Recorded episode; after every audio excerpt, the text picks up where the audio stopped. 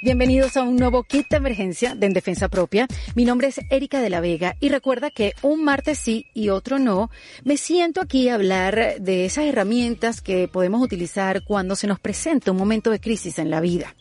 Y para plantear el tema de hoy, te voy a hacer unas preguntas. ¿A dónde se va tu plata todos los meses? ¿O cómo es tu método de ahorro? ¿Primero sacas los gastos y después ahorras lo que te sobra? ¿O primero ahorras y después calculas los gastos? ¿Qué debe hacer una mujer joven que comienza a trabajar para asegurarse un futuro de independencia económica? O mejor dicho, ¿qué debe hacer una mujer que vuelve al mercado laboral después de cinco años de pausa por dedicarse a su familia? ¿Y cómo hace ella para alcanzar al hombre que no tuvo que hacer esa pausa? Esas son algunas de las preguntas que se formulan en esta conversación. Porque fíjense, hablar de finanzas para mí siempre es una conversación que puedo postergar. Porque, a ver, yo me puedo sentar y revisar mis estados de cuenta cuando las cosas van bien. Pero cuando las cosas no van tan bien y estoy un poco desorganizada, prefiero dejarlo para después, prefiero evitarlo porque es una conversación que no quiero tener porque la mitad de las cosas no las entiendo. Y bueno, sin querer, inconscientemente le estoy imprimiendo una energía negativa y al dinero. Por eso me pareció necesario hablar de finanzas en este kit de emergencia, así que me llené de valor y me senté con Alexandra Valentín, quien es vicepresidenta y asesora de clientes en JP Morgan Private Bank en Miami, donde ayuda a las personas a administrar sus bienes para lograr sus objetivos finales. Ella tiene más de 15 años de experiencia en servicios financieros, eh, concentrada en inversiones, banca, préstamos estratégicos, gestión fiscal y planificación patrimonial y filantrópica. Es mentora y educadora financiera para para Women of Tomorrow, también es miembro de United Ways Women United y miembro del comité de 100 Women in Finances en el sur de la Florida. Antes de comenzar la conversación, les quiero invitar, como siempre, a que se vayan y se suscriban a mi newsletter en ericadelavega.com para que todas las semanas, a través de un correo electrónico, sigamos compartiendo información útil para aquellos que estamos buscando transformarnos, reinventarnos o saber un poquito más de todo. También los quiero invitar a mi cuenta de Patreon, que es patreon.com slash en defensa propia, donde allí te puedes hacer miembros, hay diferentes maneras de hacerte miembro y disfrutar de material exclusivo que solamente ponemos en patreon.com slash en defensa propia. Niños y niñas, saquen sus calculadoras y no posterguemos más esta conversación. Aquí les dejo a Alexandra Valentín en este kit de emergencia de En Defensa Propia. Bienvenida Alexandra Valentín a este kit de emergencia de En Defensa Propia. ¿Cómo estás? Muy bien, gracias. Gracias por la invitación de estar aquí hoy. Mira, a mí me ha costado mucho tener esta conversación en este podcast porque el tema financiero no es algo que em, a mí me gusta enfrentarlo. Me encanta enfrentarlo cuando va súper bien, pero cuando la cosa no va tan bien y hay que tener cuidado y hay que pensar y vienen los taxes y, y, tienes que revisar tus cuentas en lo que has invertido, en lo que has gastado, ya ahí sí que prefiero postergarlo, prefiero que mi mente lo olvide antes de meterle el pecho. Pero bueno, en vista de todos los acontecimientos y, de, la pandemia y más allá de la pandemia, creo que es un tema importante para la vida de cualquier mujer, de cualquier persona, porque sé que muchos de estos episodios los escuchan los hombres. Así que, bueno, aquí estamos, Alexandra, para hablar de, nuestra economía. E, es, muy, es normal, tú que eres experta en esto, es normal que las mujeres posterguemos esta conversación de hablar de finanzas. Totalmente. Es súper normal y te digo que mientras más lo hablo, más me doy cuenta que no es necesariamente un tema de la mujer, es todo el mundo, porque el mismo hombre también lo posterga. Eh, simplemente creo que la sociedad le empuja al hombre esa responsabilidad mucho más fuerte que lo que lo hace la mujer. Entonces, esto yo siempre lo digo cuando hablo, eh, es, un, es un tema también un poco como genético porque llevamos décadas y siglos y no es hasta mediados del siglo pasado en donde la mujer comienza a salir de la casa y comienza a tener una vida propia y comienza a estudiar y a educarse y a tener profesiones. Ponte a pensar en los 1800, 1700, en donde la mujer, por lo general, era la que se quedaba en su casa, el hombre salía, trabajaba y la mujer se quedaba cuidando hijos. No, ¿Cuántas de nuestras abuelas y bisabuelas no tenían 15, 17, 20 hijos? Porque esa era la mentalidad, esa era la sociedad. El hombre sale, trabaja, la mujer tiene hijos y los cría. Entonces, no es, si te pones a pensar, de verdad, no llevamos tantísimos años en comparación con la historia, pues, en donde la mujer tiene un rol mucho más activo en lo que es la familia, lo que es la, la, parte financiera de la familia. Y esto lo dicen mucho porque las estadísticas dicen que el 80% de los gastos de una familia las hace la mujer. Pero ponte a pensar, los gastos. La mujer gasta. ¿Qué quiere decir? Que entonces la sociedad te empuja a gastar. Porque, y esto lo tienes que saber tú muy bien, porque con tanta tecnología que hay, programmatic advertising, ahora tú te metes en social media, te metes en cualquier lado y te bombardean todo el día de anuncios.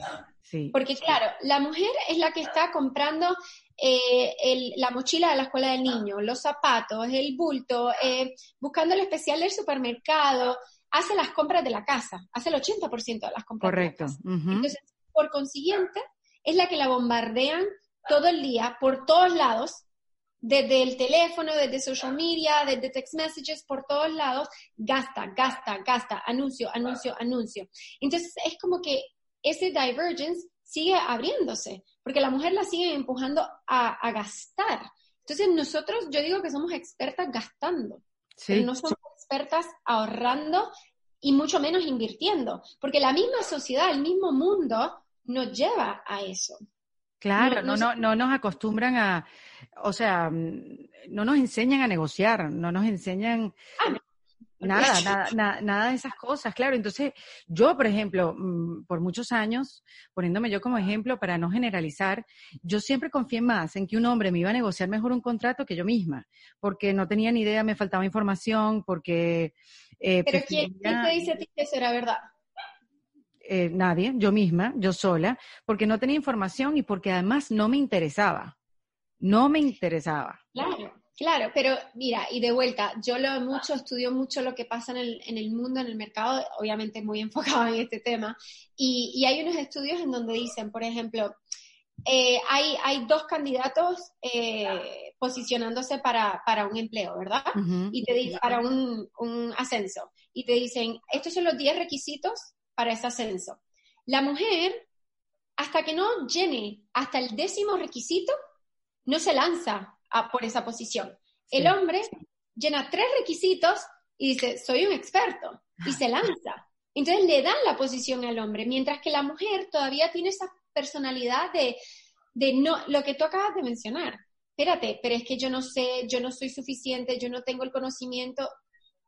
No nos lanzamos es un tema crucial eh, para la vida de cualquiera porque marca una diferencia abismal eh, ser económicamente independiente que depender de alguien económicamente.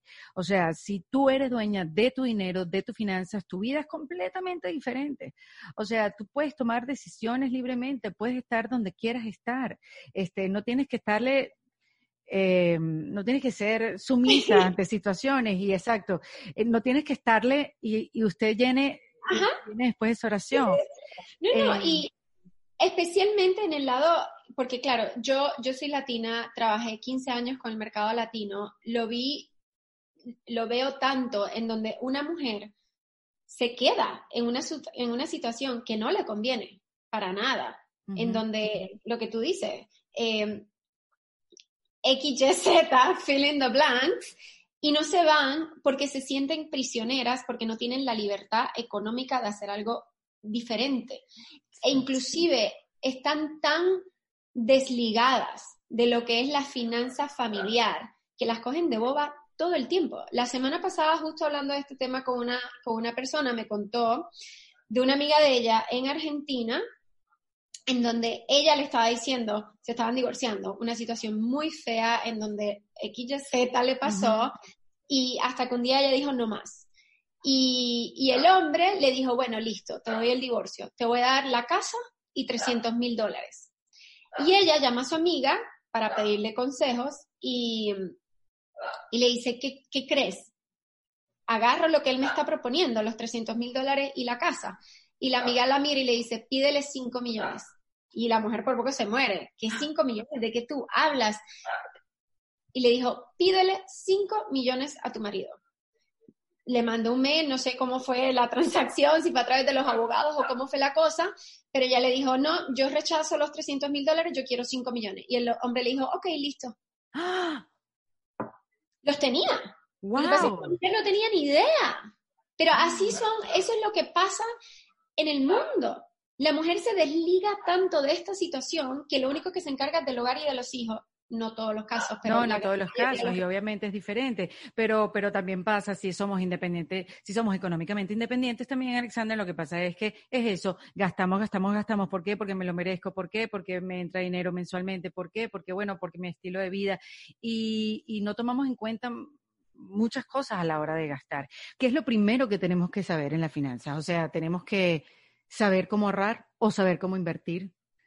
Mira, antes antes de entrar ahí, te voy a dar un, par de como bullet points, que yo creo que todo el mundo sabe, simplemente nunca las ha pensado como, como un conjunto. ¿Y por qué para mí es tan importante que la mujer tome control?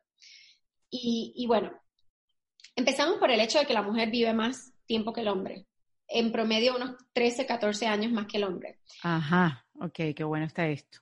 Eh, mm, más del 50% hoy día de los matrimonios terminan en divorcio.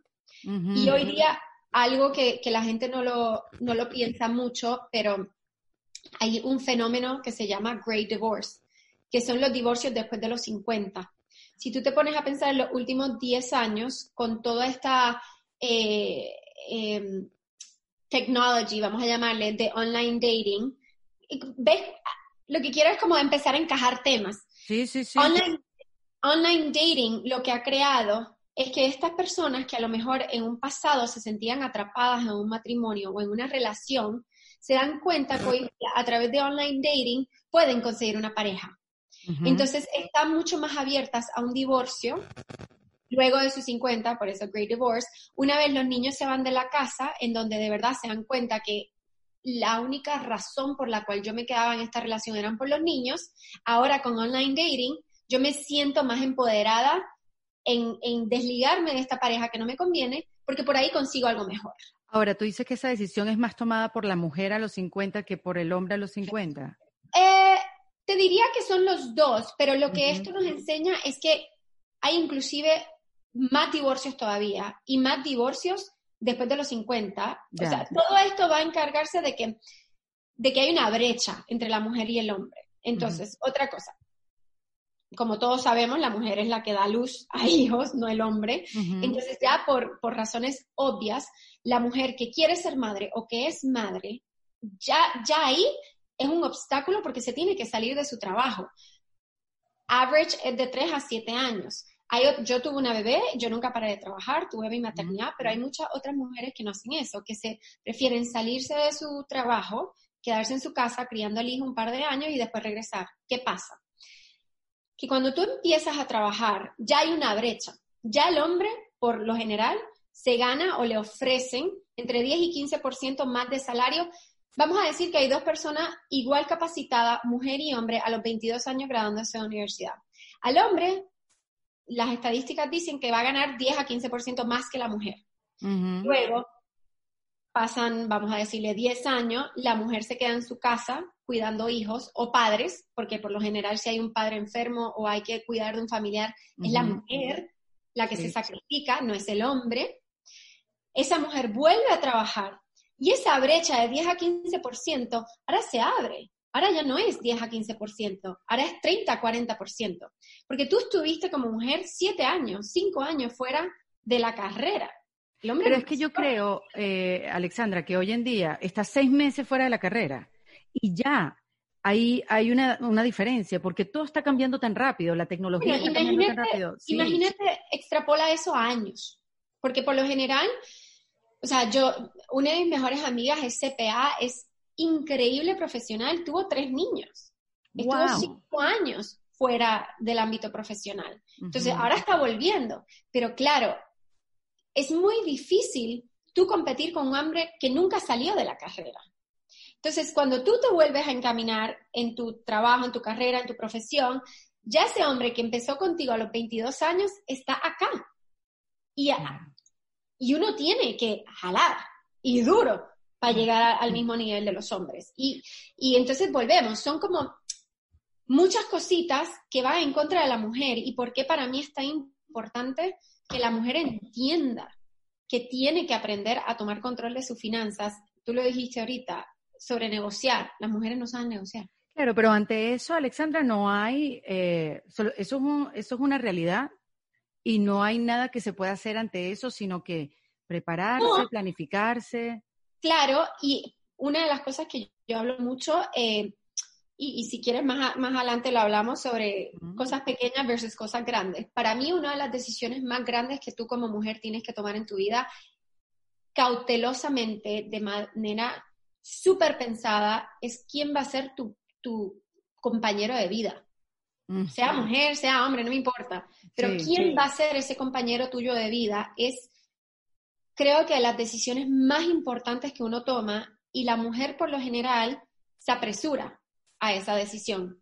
Hoy, hoy día puede ser que un poco esté cambiando, pero por lo menos lo veo porque, pues, no sé, hace 15 años yo tenía un montón de amigas casándose a los veintitantos años y yo decía, ¿qué hacen casándose? Se casan apresuradas porque la presión de la sociedad, de la familia, X o Y, Z, y no tienen idea de financieramente el efecto tan grande que es el escoger mal a tu pareja. Grave. Empezando por tener un buen compañero de vida que sea un complemento para ti en criar una familia. Sí. Ojalá fuera tan fácil, ¿ah? Ojalá fuera tan fácil, porque cuando uno se enamora, uno se pone muy bruto. Creo que con la edad viene la experiencia. Eh, yo conocí a mi marido eh, a los treinta y tantos años, 33, 34, y como que ya más madurita. Eh, y tienes toda la razón. Yo a los veintitantos años que, tenía novio hubiese tenido, hubiese hecho la peor decisión de mi vida. Seguro. Que me cansaba con, alguno de eso. Sí, sí. Pero, pero, pero bueno, el, escoger mal y inclusive el divorcio, y las mujeres no lo piensan así, el divorcio es una de las razones principales que lleva a la mujer a la pobreza. Wow a la mujer.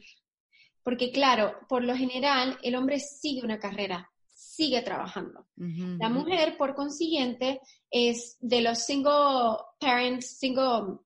Madre soltera. padres y madres solteros que hay en los Estados Unidos, el 80% son mujeres. Entonces, esa es una carga adicional que tú tienes como mujer. Entonces, son como, como muchos checkmarks que van en contra de la mujer.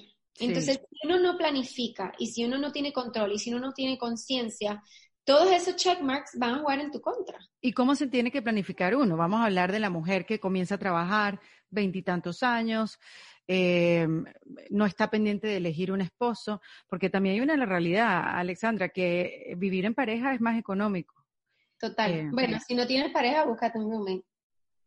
Ok, si no tienes pareja, búscate un roommate. Empezamos por ahí. Mira, yo te diría, y lo veo mucho porque nosotros vivimos en Miami y Miami es una ciudad súper... Em, cara. Eh, no es ni cara, es artificial. ok. Es em, de mucha apariencia. Entonces, Yo, yo hablo, como te digo, hablo mucho en público y siempre viene una, una millennial o una, ¿qué? Gen Z, las más jóvenes, y hablan conmigo y me Yo las llamo niñas, niñas jóvenes que quiero toda su juventud.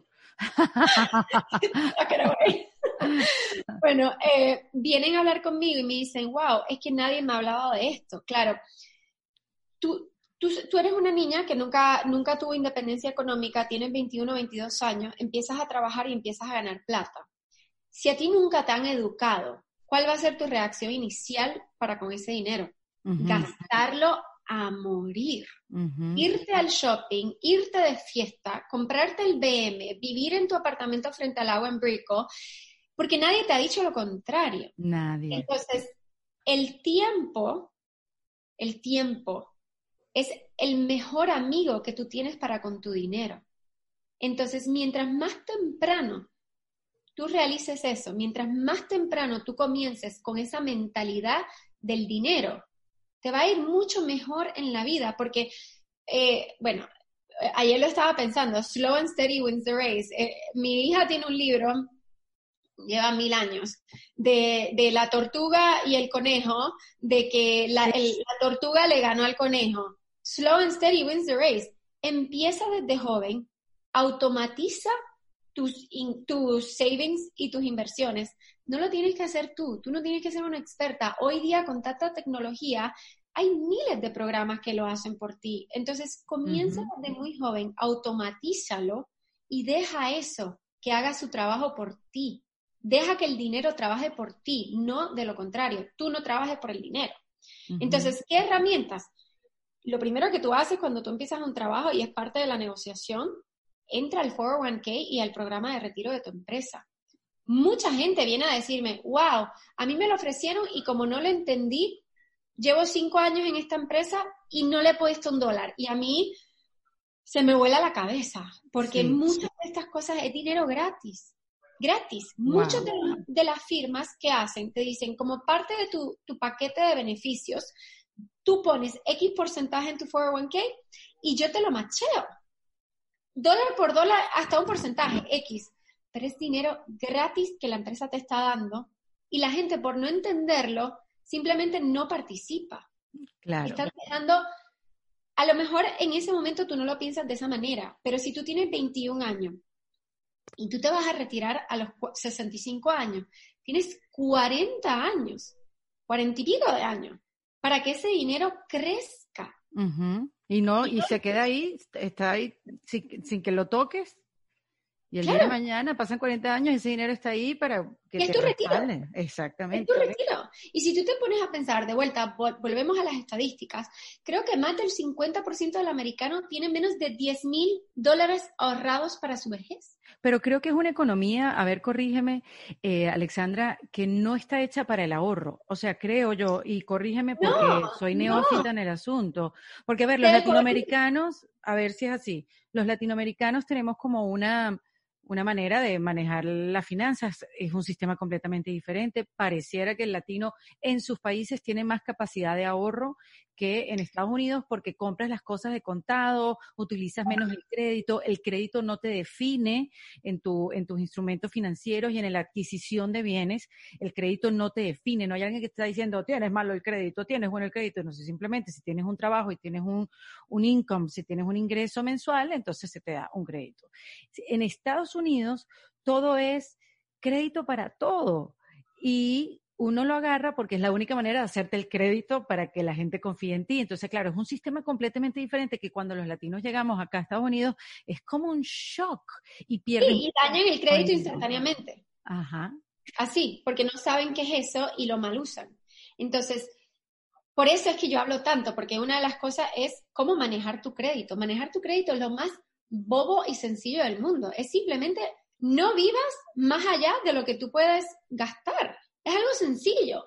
Lo que pasa es que la gente se ciega y, por ejemplo, vas a comprar un auto y te dicen, no, tú puedes pagar este auto, te lo financio al 7%. Claro, lo terminas pagando por nueve años y tú dices, claro que yo me merezco este carro, este BM, este Porsche, este lo que tú quieras.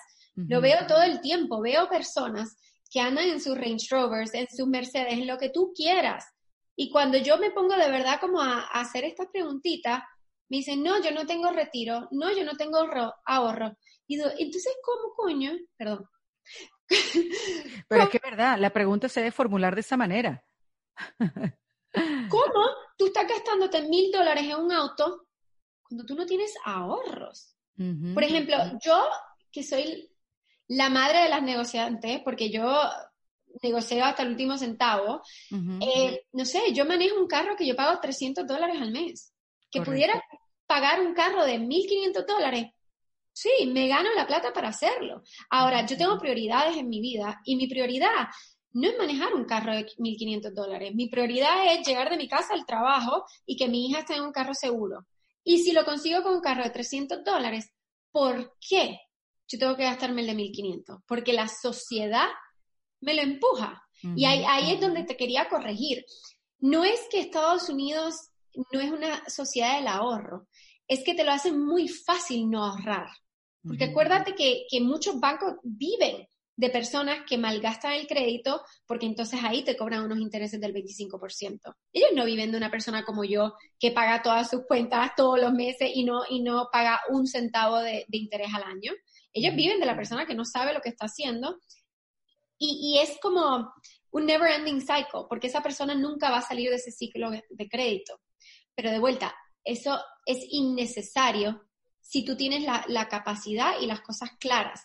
Pero una sociedad como Miami es muy fácil get derailed a, yo le llamo el fake book, eh, como es YOLO mentality, de que you only live once, claro que yo me merezco. Claro. El, yo me merezco. O sea, no se piensa en el futuro. No, piensan en el hoy, piensan en hoy porque, y especialmente las generaciones más jóvenes que han crecido con social media, a mí me parte el corazón, porque es como que viven a través del social media, no a través de la vida real, y se sienten presionados, se sienten que ellos tienen que live up to these expectations de la sociedad, en donde tienen que verse perfecta, en donde eh, las... Tienen que tener la última cartera, los últimos zapatos. Claro, entonces, ¿quiénes son su ídolo? Una, las Kardashians. Me, me vuelve loca, pero, pero es la verdad. Entonces tú pensarías que la generación de mis papás, que son baby boomers, en donde como recién empezaron las mujeres a salir de la casa a trabajar, eh, tú pensarías que ahorran menos y que están menos envueltas y que las millennials, que son mucho más independientes y que han estudiado más y que están más, eh, tienen mucho más poder adquisitivo, van a estar más envueltas. Los estudios dicen totalmente lo contrario. Y aquí es que lo ato con lo de social media. Las millennials y las generaciones más jóvenes lo que quieren es gastar y lo menos que se quieren involucrar es en el mañana. Lo que quieren es vivir hoy, hoy, hoy para dar esta apariencia hacia la sociedad. Entonces es un tema psicológico muy... Qué fuerte, fuerte y complicado. Yo, por ejemplo, Em, veo, escucho, conozco a, a, mujeres, a gente más allá del género, que están en el mundo corporativo, pero están hartos, están quemados, eh, se, ¿sabes? Se embotan del mundo corporativo, lo odian y están con eso de crear su propia empresa, crear su propio negocio, ir a por hacer su blog, ir a por hacer su, su, no sé, sus productos, sus contenidos digitales que son tan difíciles de monetizar. A mí a veces me da como una angustia, ¿no? Pero también digo, bueno, son jóvenes, claro que sí. Eh, vayan por sus sueños, porque también las redes sociales han democratizado mucho eh, el talento. Y, siento que es una gran oportunidad, cosa que yo no tuve a esa edad. Em, pero también me angustia porque digo, ya va, quédense un ratico más en el mundo corporativo, aprendan un poco más, ¿por qué están tan apurados? O sea, no suelten una cosa hasta que tengan otra. Eh, que eso a mí me lo, eh, lo, lo, hablé con una de mis invitadas, una de las primeras invitadas en defensa propia, Sara Blanc. Ella, ella también trabajaba en la banca de inversiones quería hacer su propio emprendimiento porque ella iba por el segundo hijo y, y no lo soltó o sea, no soltó su trabajo en el mundo corporativo hasta que ya había desarrollado durante un año su emprendimiento. Pero eso yo no lo veo, eso no se repite mucho. Entonces, a ese tipo de personas, ¿qué le puedes decir?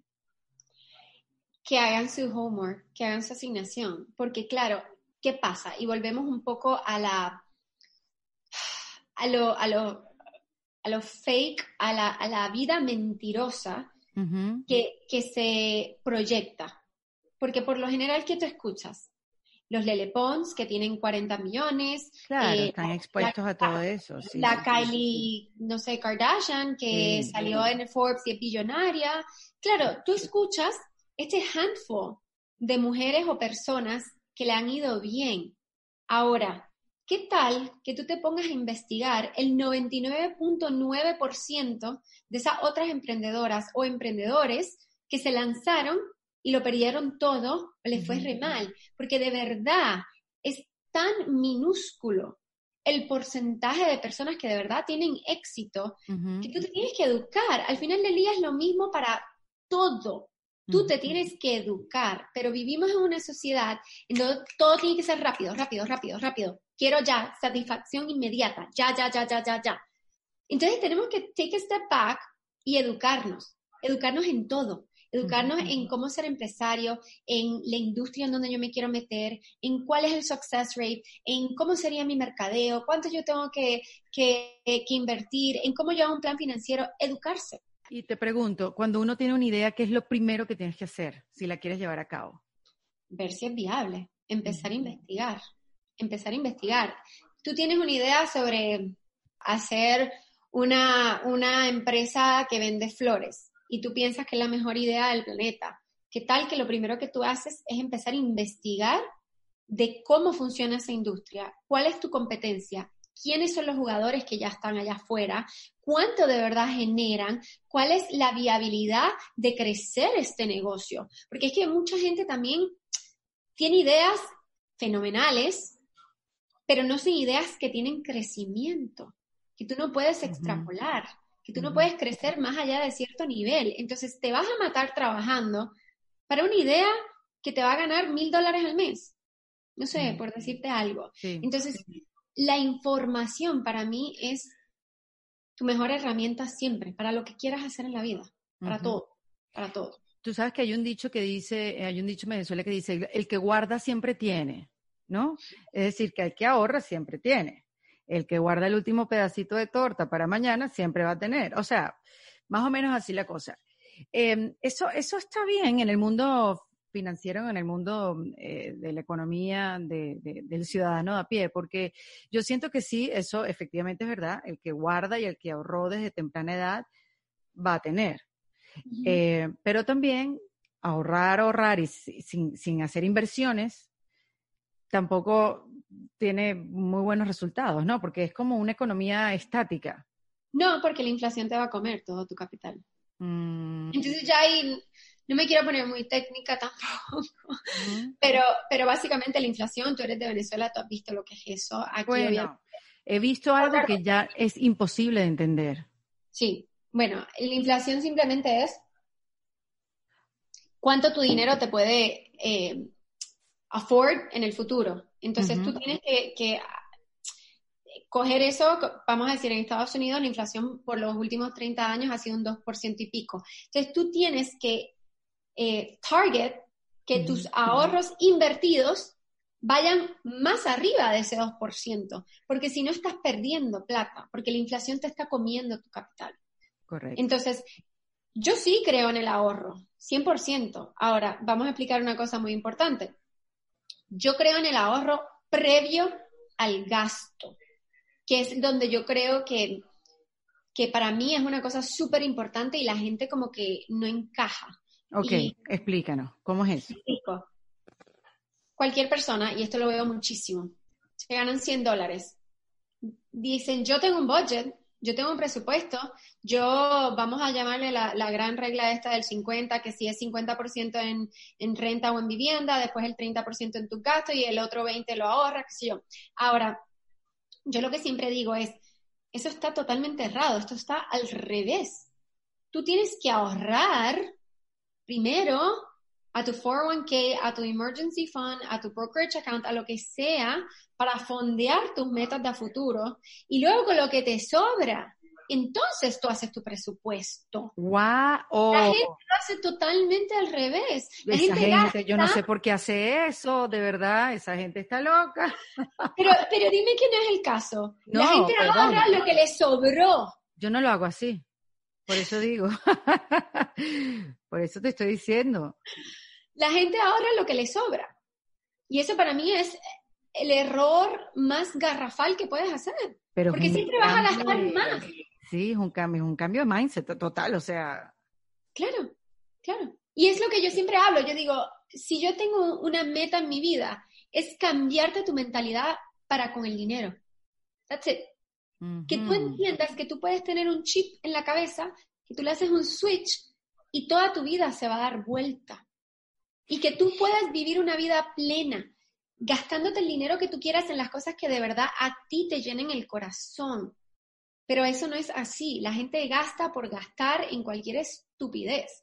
Y lo estamos viendo. Puede haber un cambio después de la pandemia, que la gente haya cambiado diferentes conceptos, ¿no? Y eh, valores. A eso iba, a eso iba, porque yo creo que todo tiene que tener un silver lining. Y una de las cosas más importantes que entiendo yo que, que podemos extrapolar y aprender de esta pandemia es que tú determines con tu familia, no eres tú solamente, es tu entorno, pareja, padre, hijo, todo tu entorno familiar, qué de verdad es importante en tu vida, qué de verdad es esencial para tú tener una vida feliz. Porque en los últimos cuatro meses Tú no has estado de brunch en el restaurante más caro de moda de Miami gastándote 300 dólares en un brunch con champán. Tú no has estado en Nordstrom comprándote ropa, ni zapatos, ni en el último sale. Tú, tu carro de lujo de último modelo lleva cuatro meses parado eh, en tu casa. Entonces, que utilicen este tiempo para de verdad hacer una introspección y decir, coño, yo de verdad necesito esta cartera que me cuesta 3.200 dólares, esta otra que me cuesta 800. No, más seguro que no. Entonces, creo que este tiempo es súper importante y es como un shift mundial en mil cosas, desde la parte del environment, de lo que le estábamos haciendo al mundo y cómo eso ha cambiado, hasta la parte financiera. O sea, tú puedes extrapolar muchas lecciones de esta pandemia. Y, y creo que para la finanza eso es súper importante, que tú entiendas que qué de verdad es importante, qué de verdad es esencial. Y yo no te estoy diciendo que no gastes dinero, yo te estoy diciendo es que lo gastes en esas cosas que de verdad a ti te van a traer felicidad. Pero estamos hablando de una mujer, de una familia que tiene poder adquisitivo. Pero ¿qué tal esas mujeres que habíamos hablado y nos referimos a ellas, que son madres solteras, que tienen dos o tres trabajos para mantenerse a ella y, su familia? Digamos que no tiene mucho donde elegir, sino más bien dónde resolver y, tiene que elegir qué pago primero. Eh, ¿Quién me da eh, no sé, más tiempo para pagarle una deuda, ¿no? O sea, también eh, eh, se tiene que sentar y, más allá de planificarse, elegir con quién me voy a endeudar, ¿no? Porque eso también es, una realidad. Entonces, pensando en esas mujeres que, que, que, les cuesta, pues, ¿no? o sea, que no son de las que deciden qué gasto y en qué no, sino más bien tengo que recortar gastos. ¿Qué es lo primero que tienen que cortar en una, en una situación como esta, Alexandra? Ya, y, este ejercicio yo lo hago sea con una persona que tiene mucho poder adquisitivo hasta una persona que la está pasando mal. Okay. Hoy en día la mayoría de las cosas se compran con tarjeta de crédito o tarjeta, un debit card. Ya esto de usar el cash en verdad es algo que, que no se utiliza mucho. Entonces yo siempre hago a las personas, haz un ejercicio.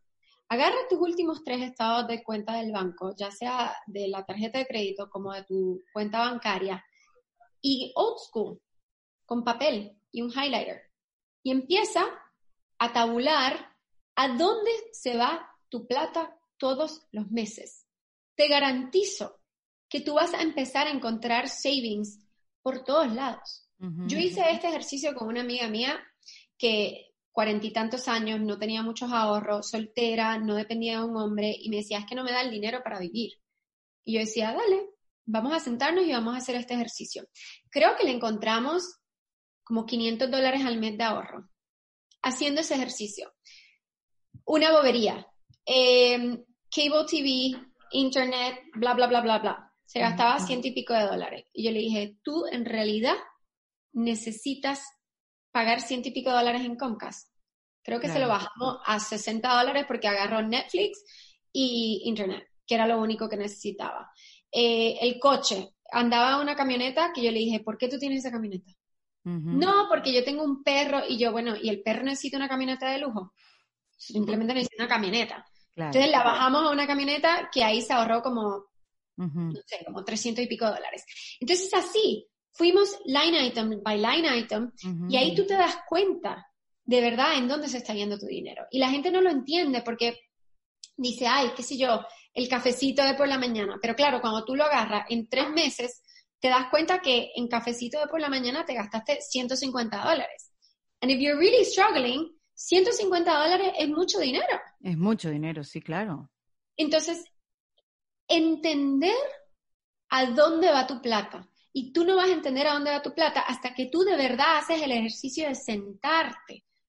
Pero la mayoría de la gente, lo que tú y yo hablábamos al principio, no lo quiere enfrentar. Pero es que además tú lo, tú lo notas, tú lo sabes, tú, o sea, cuando viene la época de los taxes, tú ves a la gente, hay un sufrimiento colectivo, tú ves a la gente que, hola, ¿cómo estás? Ay, que vengo al contador hablando de los taxes. No, que tengo que ir al contador de los taxes. No, que estoy haciendo lo de los taxes. O sea, es una tarea. Es una tarea dolorosa. Pero, Erika, esto no es algo que yo te puedo decir, varita mágica, de hoy para mañana todo va a estar color de rosas. No, esto es un proceso. Esto tú tienes que como reprogramar tu mente y tu cabeza hacia una mentalidad más educada y positiva hacia el dinero. Entonces, esa mentalidad, porque es como todo en la vida, si tú constantemente, y lo escuchaba esta mañana porque totalmente unrelated, pero bueno, yo, yo corría maratones. Estaba escuchando un podcast en donde el señor decía, no, porque me dañé las dos rodillas. Ay, Dios mío.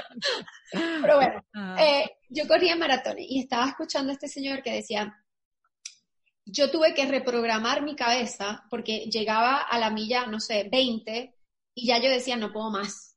Y él reprogramó su cabeza a decir, claro que yo puedo. ¿Quién ha dicho que yo no puedo? Yo puedo, yo puedo, yo puedo. Y quitó el negativo, la parte negativa de su cabeza. Y eso tú lo puedes aplicar en todo en tu vida, inclusive y empezando, te diría, por la parte del dinero. Tienes que reprogramar tu, mente y decir, yo puedo, yo voy a vivir en abundancia, yo voy a, a alar esa energía de dinero. Te va a cambiar la vida. No es que simplemente porque, ay, yo cambié mi mentalidad, todo se va a encaminar. son todos como bloques que tú tienes que ir como sumando.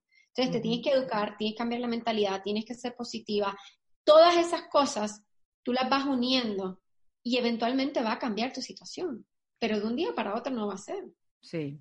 Y tú sabes que se me olvidó preguntarte, en, ese, en esa, esa nueva mentalidad que propones de primero ahorrar y después sacar el presupuesto de casa, carro, todos los gastos, ¿hay un porcentaje indicado para ese ahorro?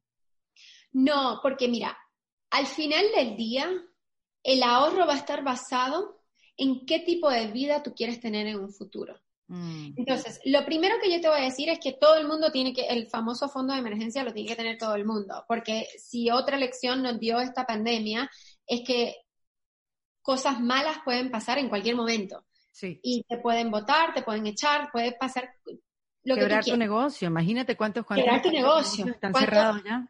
¿Cuántos business owners hay y tú lo ves por ahí que, quebraron, que todos sus ahorros se fueron, que toda su vida...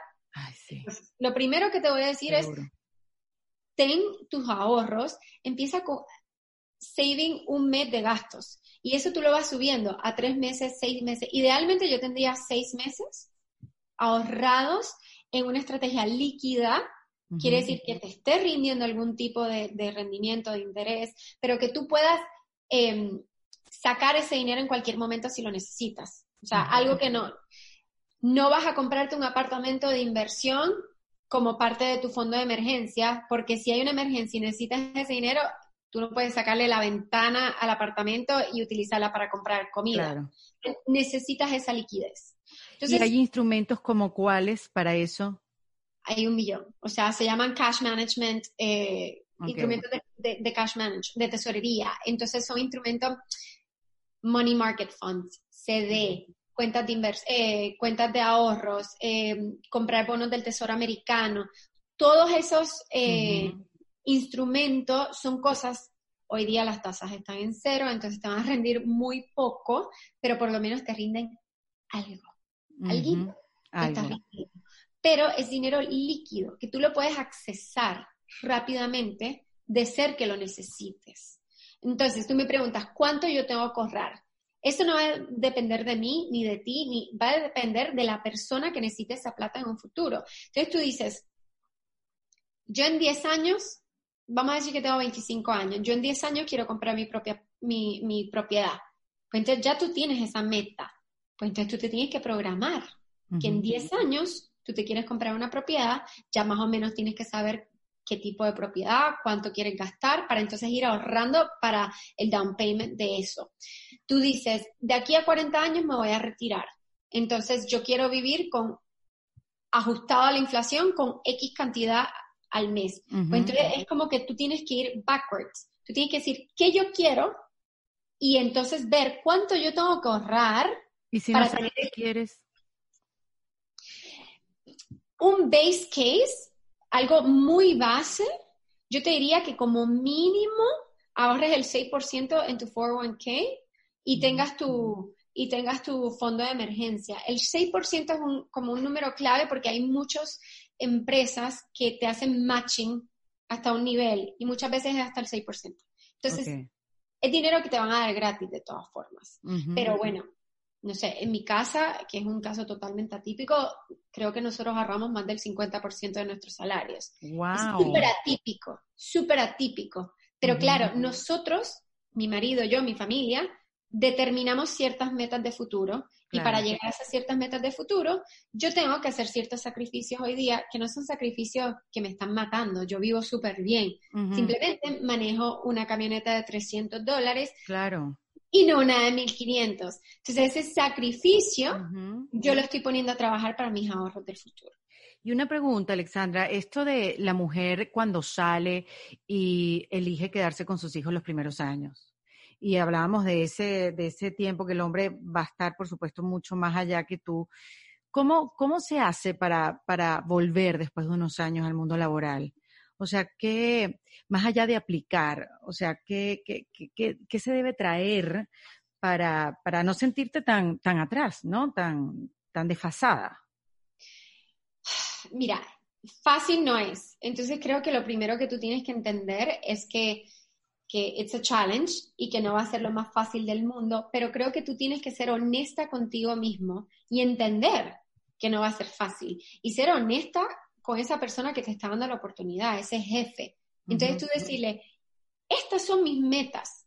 Yo me fui del trabajo hace cinco años porque me decidí em, ir a cuidar a mi familia o a criar una familia. Entonces ahora yo estoy volviendo. Y mi meta, volvemos a las metas, es tan importante tener metas en la vida y un plan para llegar a ellas.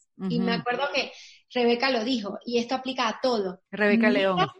Sí, Rebeca León en tu Claro, que ella tiene una meta y, y planifica hacia atrás. Un plan. Y tú no te puedes desviar de ese plan porque es muy fácil. Es como, ay, mira el pajarito qué bonito y te fuiste por ahí. Ay, mira el otro y te vas. No, no, no. Tú haces un plan porque tú tienes una meta final. Y lo mismo viene con el trabajo. Entonces, si tú empiezas a trabajar, ten esa conversación desde el principio con ese jefe y dile, yo tengo una meta. Mi meta es recobrar el tiempo que perdí. Entonces, vamos tú y yo, como mi superior, a establecer un plan de acción para yo llegar a esa meta en un periodo de tiempo predeterminado. Y entonces es un plan. Lo que pasa es que la gente no hace planes, viven. Sí. Como el día a día. Es así. Es así. Y también hablando de planificación, eh, hay casos, por ejemplo, de cuando te casas, los dos trabajan, quizás hasta trabajen juntos y tengan una cuenta en conjunto y de ahí cada quien saca para lo que necesite ojo, quizás puedan llevar una relación, nadie se pregunta en cuánto gastaste tú o tú gastaste en cuánto, pero, pero es como el uso del baño en el matrimonio. O sea, llega un momento que por más que se conozcan, tú tienes que cerrar la puerta del baño para tu privacidad. Y creo que eh, pasa también eh, a nivel financiero, a nivel económico, ¿no? Eh, de que se comparten cuentas y, bueno, no sé, a, mí, a, mí no me gustaría, pero sé de mucha gente que lo hace. ¿Qué recomiendas tú en ese caso? Mira, yo creo que la idiosincrasia familiar es, muy personal y cada cual la hace a su manera. Lo primero que te voy a decir es que tiene que haber una comunicación financiera súper abierta y constante entre las parejas. y, te voy a decir que mi experiencia me ha dicho que eso no ocurre. la gente dentro de un matrimonio no habla de finanzas, no hablan de eso. En mi caso personal y en nuestra casa funciona, mi marido tiene sus cuentas, yo tengo mis cuentas y luego tenemos una cuenta en conjunto en donde todos los meses es como un pote. Se, se pone dinero para cubrir los gastos del hogar. Ahora, yo no me meto en sus cosas, él no se mete en mis cosas y cada cual tiene sus finanzas a su manera. Ahora, hacemos muchas inversiones en común, nosotros invertimos mucho en real estate y eso todo es 50-50, pero en nuestro caso funciona. Yo te diría que lo más importante al final del día es la comunicación y las metas que tú tienes para con tu pareja. Y, la gente esas dos cosas no las tiene. No. Casi nunca. No, porque al final lo que pasa es que el que más gana también tiene más poder de decisión. Eso cree uno. Porque no hay la comunicación. porque no lo hablaste. O sea, y una cosa que yo le digo a la gente, por ejemplo, ten money dates. Have a money date con tu pareja. O sea, vamos a salir, vamos a cenar y vamos a hablar de dinero. De dinero. Por Cristo. De dinero. Vamos a hablar de dinero, vamos a hablar de qué metas tenemos y no es metas de que nos queremos ir de vacaciones el año que viene a esquiar. No, no, no, es metas de cómo queremos que nuestro estilo de vida sea en un futuro como pareja, como familia, como con nuestros hijos. Queremos enviar a nuestros hijos a una educación privada cómo vamos a costear esa educación privada.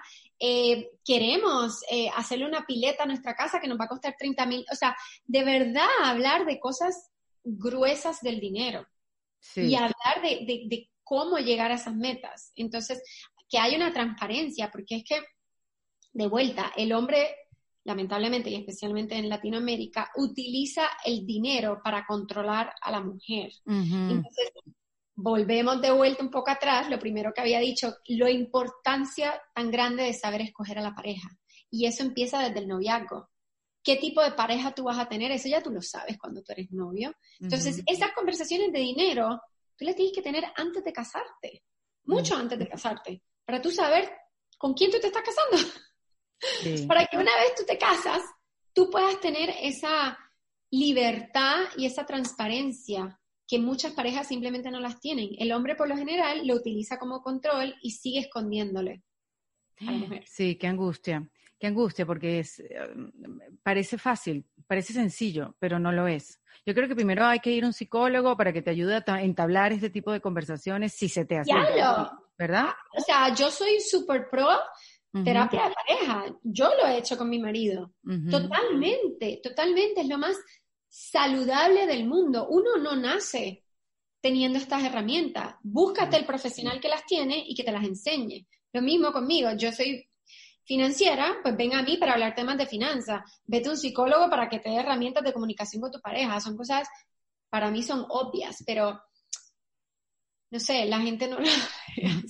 No, no, pero está bien, estoy dando más bien la solución. Si hay, yo no, o sea, a mí me cuesta hablar de eso.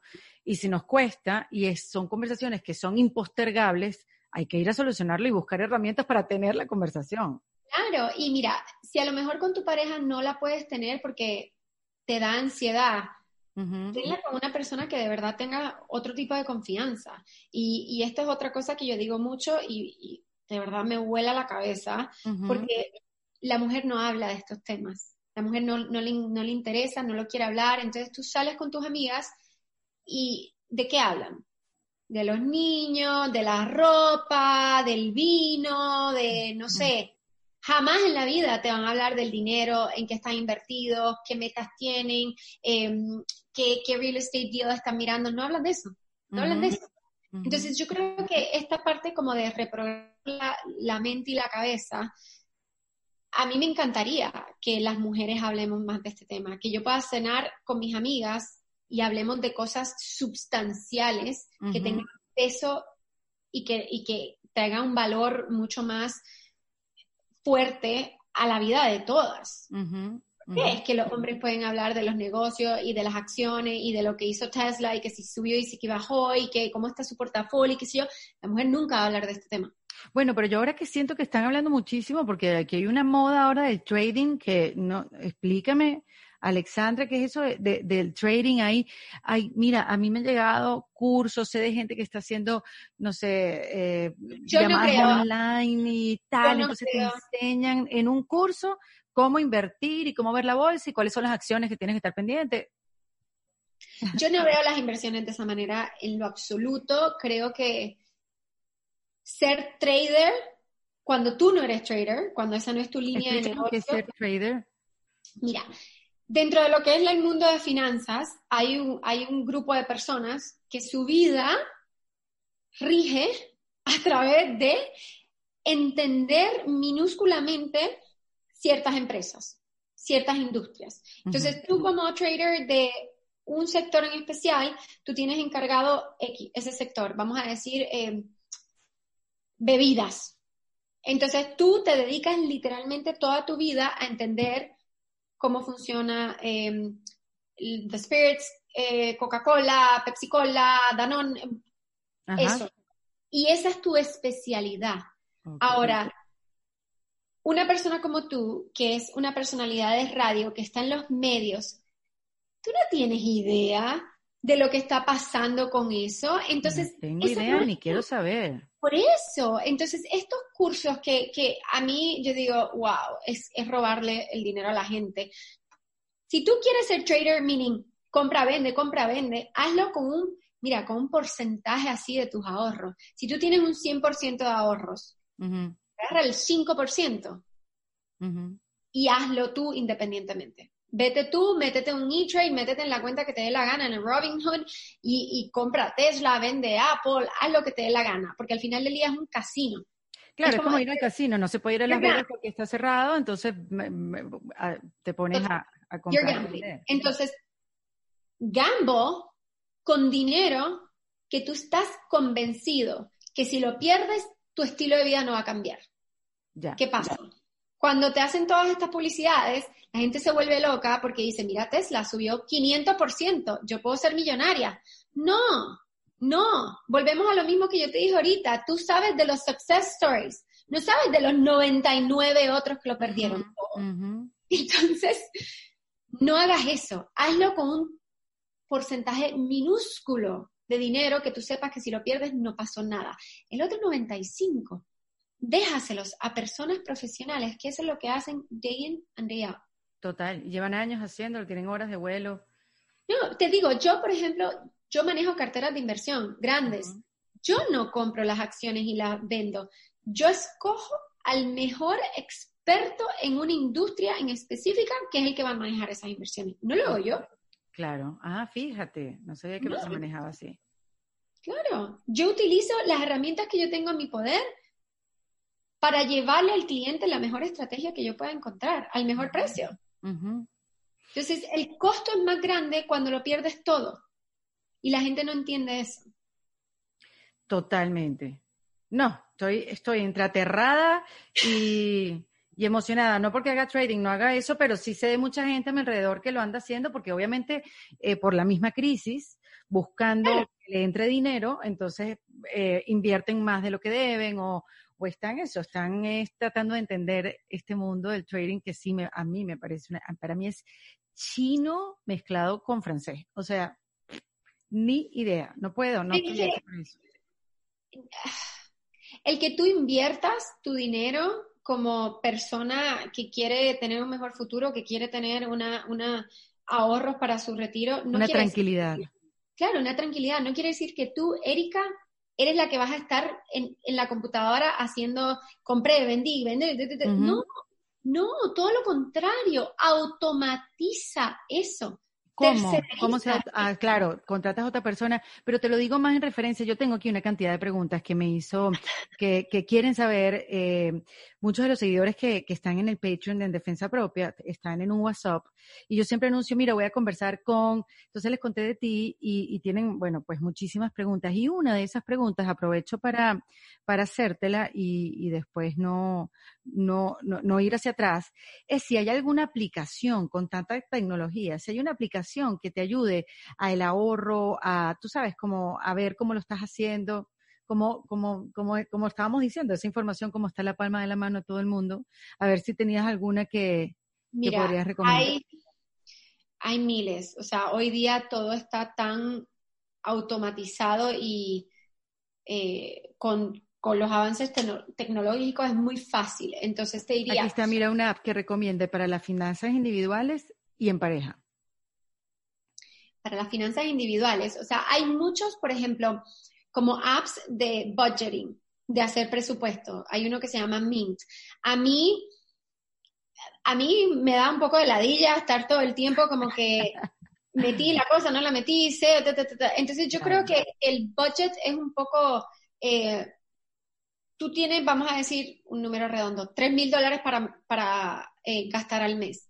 es tu responsabilidad como adulto manejar esos 3 mil dólares. Ahora, eso de que 500 dólares para comida, 200 para zapatos, esa, esa granularidad no me gusta a mí personalmente porque es mucha presión, es mucho trabajo estar diciendo como que, ay, me compré un saco de arroz más y me pasé de la cuenta. No.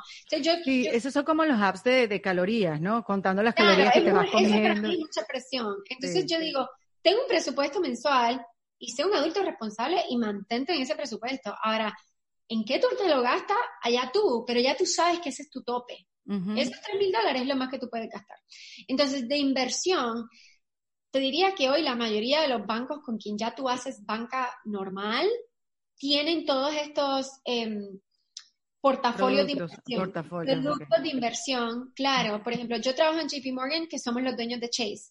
Chase tiene un producto, claro, yo dentro de lo que es JP Morgan trabajo con, clientes de cierto nivel adquisitivo para arriba, pero Chase, que viene siendo la parte más retail, banking, hoy día, online, tiene portafolios de inversión que son maravillosos, automatizados. Entonces, es como llenar un cuestionario.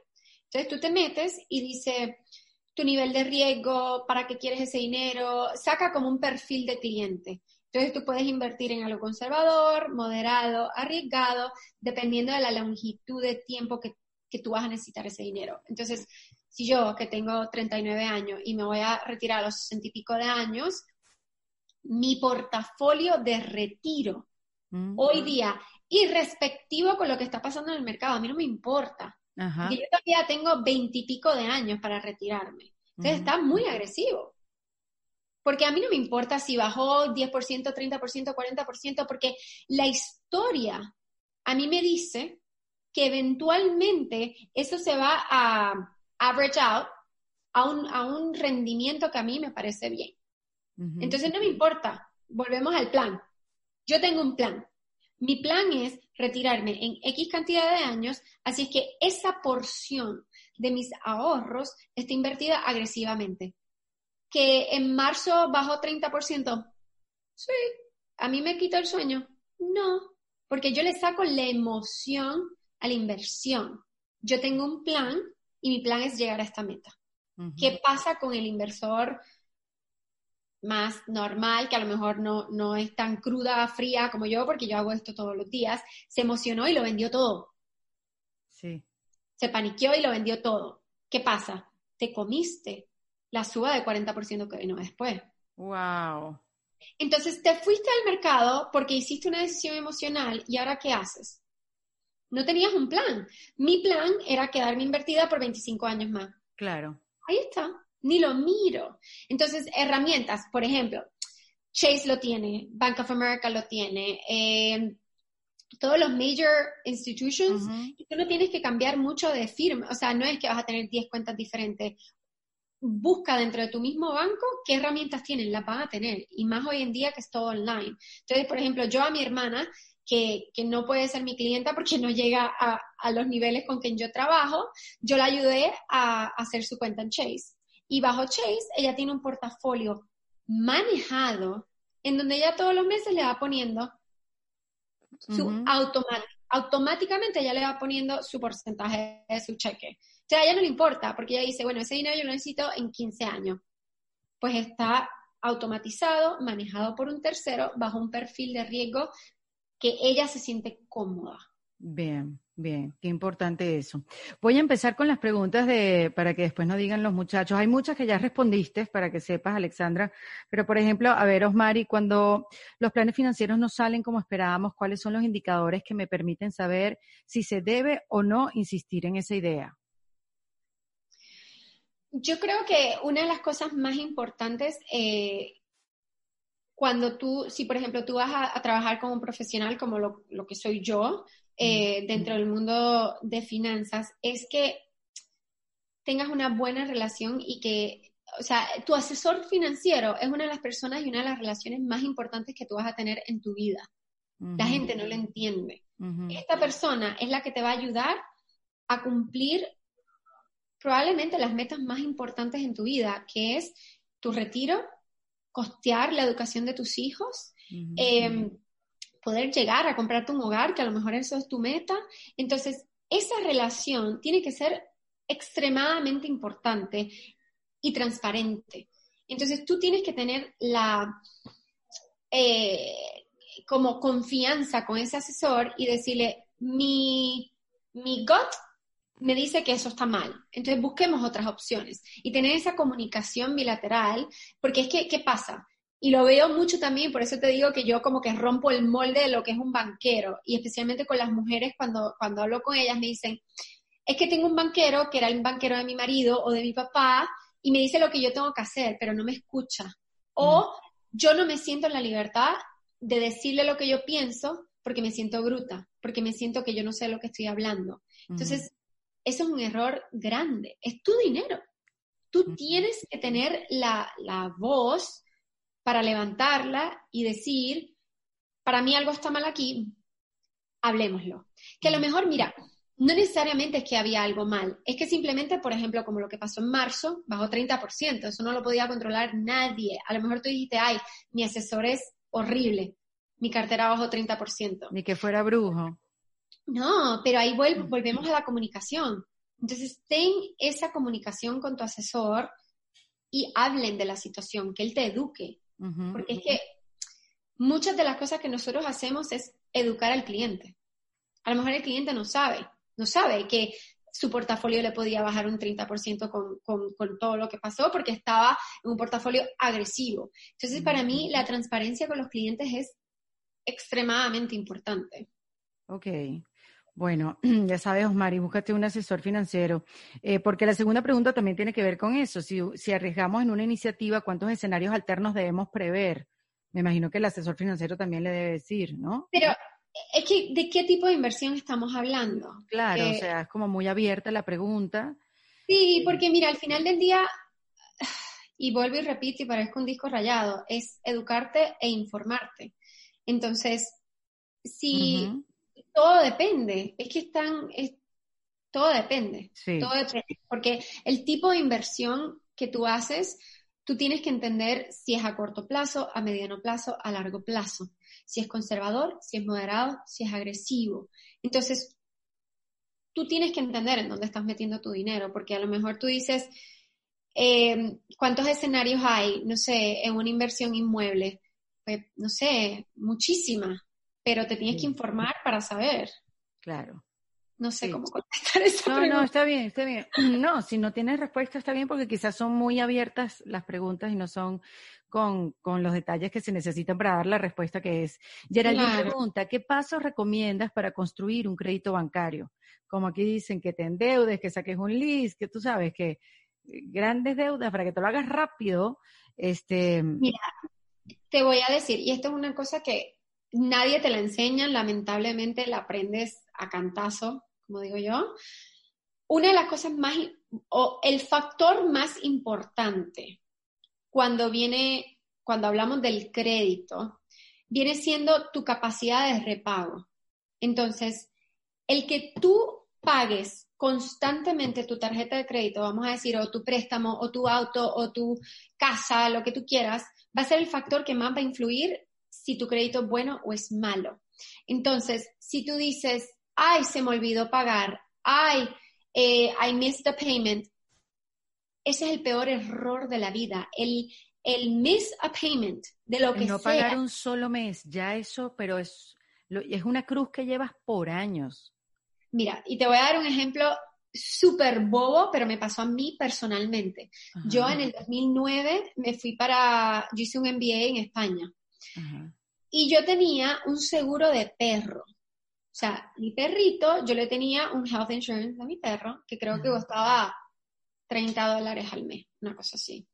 Yo me voy a mudar a Barcelona, llamo, cancelo. Hubo un miscommunication que me lo cancelaron tres meses después de yo haberme mudado. Claro, yo había cerrado cuenta bancaria, yo había dejado todo como listo, yo había cancelado mi seguro del, del perro. Y me fui. Dos años más tarde, que regreso, que me voy a sacar un, carro, que voy a comprar un carro, me dicen, espérate, es que tu crédito está súper mal. Y yo, ¿cómo? Claro, yo, siendo financiera, yo decía, ¿cómo que mi crédito está dañado? ¿De qué tú hablas? era el seguro del perro.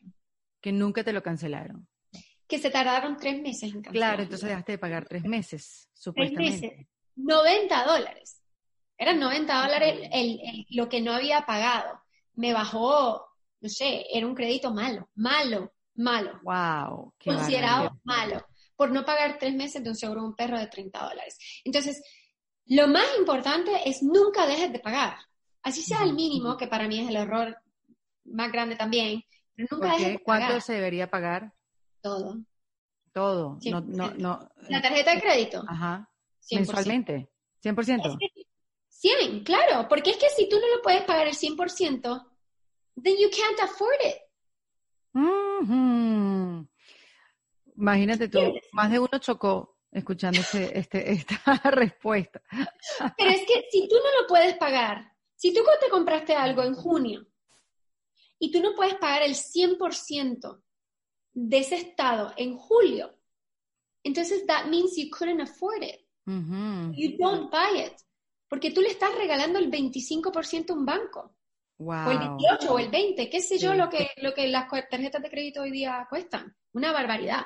Claro, la gente no lo entiende de esa manera. Usualmente la gente gasta entre 300 y mil y pico dólares en intereses de las tarjetas de crédito al año. Entonces, volvemos. Me preguntaste hace un rato, una persona who's struggling. Hay una cosa, está gastando mil dólares en intereses de tarjeta de crédito. No lo ven, porque están pagando el mínimo todos los meses de la tarjeta. No lo ven. No lo ven. Son muchas cosas. Si tú no lo puedes pagar todos los meses, no te lo compres. Corazón, you can't afford it. Escuchen, escuchen niñas y niños, escuchen y aprendan y acepten la realidad. Así es la vida. Aquí dice Ronda, ¿cuáles son las acciones que recomienda que uno invierta en estos momentos? Esta es una súper pregunta. Por ejemplo, en petróleo, en salud, en recreación, eh, ¿Qué debería hacer ahora uno con el dinero que tiene? O sea, eh, comprar una casa que los precios están bajísimos o tener cash eh, en, este, en este momento pandemia, es lo que quiero decir. Mira, volvemos. Primero que yo como, vamos a decir que yo me saco de la ocasión de que yo trabajo en esto. Yo, Alexandra, una persona de la calle normal, yo no voy a estar direccionando mis inversiones yo le voy a tercerizar al experto que lo haga. ¿Por qué? Por ejemplo, tú dices, yo quiero un portafolio diversificado moderado. Diversificado quiere decir que es across many different things. Ajá, exacto. Yo le estoy... Acciones, bonos, o sea... Acciones, bonos, eh, pueden ser FX, que son monedas extranjeras, dependiendo de, qué cantidad tú estás invirtiendo, tú puedes jugar con eso yo le estoy dando la potestad a un equipo, que ese es su, su expertise, a que ellos tomen la decisión de que si el petróleo hace tres meses se escocotó, pues que ellos le suban a la exposición del petróleo. O que si viene mucha inflación, ellos aumenten la posición en oro. Pero, ¿quién soy yo para yo tomar esa decisión? Claro. Y yo, soy la, yo soy financiera y yo no lo hago. Imagínate. Y la persona que está en la calle debe ser menos todavía. No importa. Entonces, si invierto, si no invierto, mira, volvemos. Market timing, lo que dijiste, que nadie tiene una bolita de cristal, nadie tiene una bolita de cristal. Nadie. El que te diga para dónde va el mercado no sabe nada. Entonces, invierte. Invierte, porque volvemos a lo mismo. El tiempo es tu mejor aliado. ¿Invierte en la bolsa o invierte en real estate o invierte? Invierte en lo que tú quieras invertir si vas a invertir en, inversiones financieras, búscate un manejador que sea diversificado, bla, bla, bla, bla, bla, bla, bla, bla, que te tenga un poquito de todo. No inviertas en una cuenta de equity solamente, o sea, busca, busca mezclas que te funcionen a ti. Si tú quieres comprar una casa, de vuelta, ¿cuál es tu meta?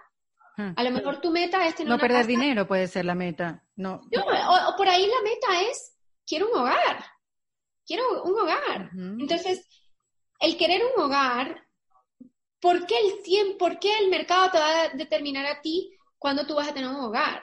Mientras, el otro día lo hablé con una persona, me dijo exactamente lo mismo. Ale, ¿qué tú piensas de, del, de real estate en Miami? Y yo dije, ¿qué tú necesitas? ¿O qué tú quieres? Ah, estoy harta de mi, de mi apartamento, quiero comprar una casa. Y yo, pues cómprala. Claro, pero a veces la razón, Alexandra, es no quiero perder dinero, lo quiero tener en un sitio seguro, no quiero que se evalúe. Eh, claro, pero entonces tú tienes que ver en qué tú estás comprando las cosas. Por ejemplo, esta persona en particular me dijo, es que quiero una casa familiar. Listo, pues cómprala en un lugar que tú sepas donde te vayas a quedar mucho tiempo, en donde tú te sientas cómoda, en donde tú vas a poder criar a tu familia tranquilamente, o sea, que llenes ciertos requisitos. Tú no te vas a comprar la casa en, tú sabes, en una parte de la ciudad que sí, baja un montón, pero que tú no saldrías afuera a caminar el perro. ¿Entiendes? O sea, mete tu dinero en donde tú te sientas cómodo. Si tú quieres una casa, pues busca, busca la casa que tú quieres comprar en donde tú de verdad sientas que es una buena inversión. El, que, el que pierdas o no pierdas dinero, yo creo que viene más dentro de un... Es algo mucho más emocional. Entonces, la parte emocional hay que como sacarla. La gente pierde mucho, La gente pierde mucho dinero cuando toma decisiones emocionales. El ejemplo que te dije ahorita de la bolsa. Mucha gente sacó el dinero en marzo cuando había caído 30%. Perdió el 30%. Eso fue una decisión totalmente emocional. Ay, qué interesante este tema. Lo odio, pero me interesa demasiado. de verdad, de verdad, porque uno, claro, en el momento que lo vas entendiendo y cuando puedes, eso, cuando, cuando puedes em, eh, manejarlo como un aliado y no como un enemigo, sino, bueno, eso, preguntarte cosas, preguntarte metas, quiere. Exactamente. Es ahí que uno empieza a perder el miedo.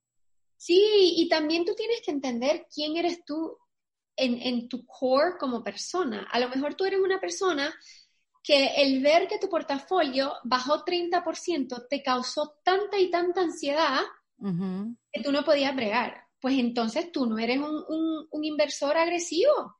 Está bien. Pues entonces invierte en algo que sea más del lado conservador, que no te bajó 30%, a lo mejor te bajó un 12%. Y tú con un 12 estás bien, puedes dormir por la noche. Ahora, importante decir, eso no quiere decir que esas pérdidas fueron realizadas. En el momento que tú vendes esa inversión, ahí tú realizaste esa pérdida. Entonces, que mm. haya caído un 12% o un 30%, no quiere decir que tú perdiste el 30%. Ya. Me, me expliqué ahí. Sí, sí, perfectamente. Perfectamente. Entonces, e, es un poco también como tu salud mental y con qué tú puedes vivir y con qué tú no puedes vivir. Hay gente que es mucho más arriesgada en su vida y que tienen objetivos mucho más largos. Si tu objetivo es a corto plazo y te baja un 30% y no puedes dormir, hazlo en algo conservador. Por mm. ejemplo, qué sé yo, si tú tienes una persona que tenía 64 años y estaba por retirarse este año, porque ya cumplía 65, y eras empleado de, de una aerolínea, y tenías tu 100% del capital invertido en tu cuenta de retiro de la, de la compañía y trabajabas para Delta, American, United, lo que te quieras, tu retiro bajó 90%. Por Cristo, amado. Pero claro, entonces ahí es donde la gente no entiende. Tú tienes que invertir acorde con tus necesidades y con tu tiempo que tú necesitas ese dinero. Una persona de 64 años que estaba a punto de retirarse, una cuenta de inversión de retiro tenía que ser lo más conservado dentro del espectro de riesgo, tenía que estar acá, lo más conservador del mundo. Pero hay gente... Pero, caemos, Alexandra, y perdón que te interrumpa, en que están pasando tantas cosas, más allá de la pandemia, eh, los cambios políticos en los diferentes países también, y, bueno, el despertar también de, de, la ciudadanía, en fin, o sea, no para dar detalles específicos porque cada país tiene sus problemas, ¿no? Este, a mí me parece que es tan difícil planificar hoy en día. Yo entiendo la importancia del plan y lo tengo súper claro, me lo has dejado, pero sí, hiper claro. No me queda duda de primero preguntarme cuál es la meta, qué quiero, a dónde quiero llegar y, y qué quiero tener en el futuro. Pero cuando no se ve ni el futuro, es muy difícil también planificar pues planifica para the base scenario. El escenario más básico. No el peor escenario, sino el más básico. No, el más base. El más base. Yo en un futuro quiero una buena, no sé si tienes hijos, pero una buena educación para mi hijo. Quiero eh, vivir en un lugar seguro. que tener mis ahorros. Un techo en mi cabeza y un poco de ahorro. Entonces es el escenario base, lo más básico. Ok. Y, y then you start building up. A lo mejor quieres un apartamento frente al agua como segunda casa, eh, a lo mejor quieres irte de vacaciones eh, cinco veces por año, a lo mejor quieres donar dinero a, charity cuando te mueras, a lo mejor quieres dejar un patrimonio sustancial para tu hijo, o sea, ya después tú puedes ir eh, construyendo desde construyendo hacia arriba, pero si tú hoy día te sientes que hay mucha incertidumbre o estás nerviosa, entonces planifica para lo más básico. Porque ahí volvemos a la emoción. Controla tus emociones. Entonces, si tu emoción te está diciendo que tienes miedo, trata de acallar esa emoción porque volvemos a que uno tiene que ser positivo y no negativo, pero entonces, pero por lo menos empieza a construir. Pero lo que pasa es que la gente, they lead out of fear y empiezan como, lo que mismo tú me decías, uy, tengo miedo, uy, no sé lo que está pasando, uy, no, no me gusta este tema, ay, no me gustan los números, ay, ay, ay, ay, y lo que hace es que se encierran y no hacen nada. Para mí ese es el error más grande, no hacer nada, nada. Te agradezco mucho tu tiempo por, por estar aquí eh, en este kit de emergencias y esclarecernos un poco el, el, panorama a nivel financiero. Y por último, te quiero preguntar, y me encantaría seguir conversando contigo, ojo, porque como pueden ver o pueden escuchar, es un, es un tema que pareciera interminable, ¿no? Tiene diferentes capas, diferentes profundidades. Em, ¿Cuál sería la herramienta que, deberíamos meter en este kit de, emergencia? Mira, hay miles, pero yo te diría, eh, lo más importante para mí es automatizar el ahorro. Para mí, el que tú no tengas que pensar, que simplemente ocurra. Porque es que lo, lo, dijimos al principio, la gente ahorra al final, no al principio. Sí. Entonces, creo que lo más importante es simplemente tú automatizar el ahorro, direccionar ese ahorro, porque el que tú automatices el ahorro y se quede en una cuenta de ahorro que no te gana nada, no estás haciendo nada. nada. O sea, tienes que hacer un poquito más. Que, que volvemos a la parte de educación, de informarte y de no seas tan vago. O sea, tú, tú tienes que tomar el control, pero tienes que hacer un poquito más. O sea, automatízalo, ¿verdad? Vamos a decir que, no sé, tu meta es ahorrar mil dólares todos los meses. Pues esos mil dólares van a salir todos los meses al principio de tu cheque, no al final. Y esos mil dólares tú los vas a direccionar y a lo mejor, vamos a decir que tú tienes Bank of America. Bank of America tiene un programa que se llama Merrill Edge, que es la parte de online de, inversiones de ellos. Pues esos mil dólares a lo mejor van a ir directo a tu cuenta de Merrill Edge o a tu 401k de la empresa.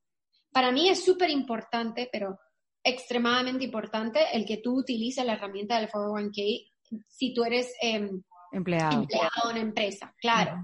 Porque es que de vuelta, dinero gratis que ¿Y los que no son empleados, qué, qué herramienta tienen?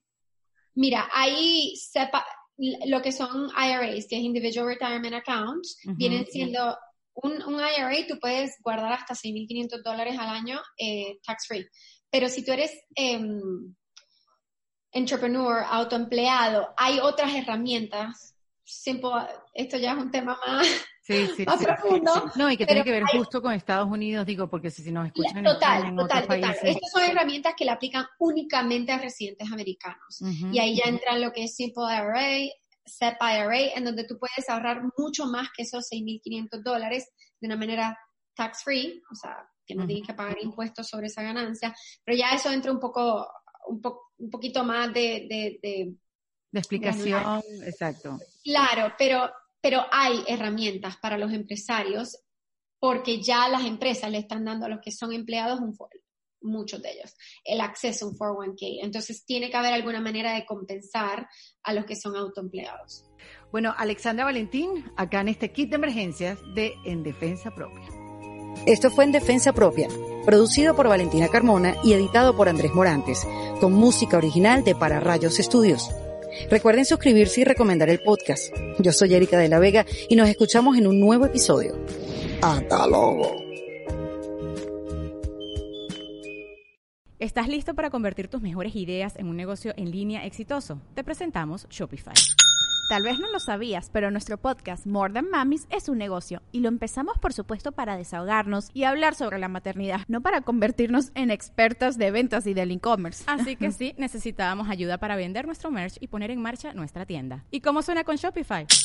Llega otra venta. Shopify es la plataforma de comercio que está revolucionando millones de negocios en todo el mundo. Ya seas un emprendedor desde tu casa o desde donde sea, Shopify es la única herramienta que necesitas para iniciar, administrar y hacer crecer tu negocio sin dificultades. Con Shopify puedo gestionar pedidos, envíos y pagos desde cualquier lugar, brindándote toda la información y estadísticas de tus ventas al detalle. Regístrate para un periodo de prueba con tan solo un dólar al mes en shopify.com barra sonoro, todo en minúsculas.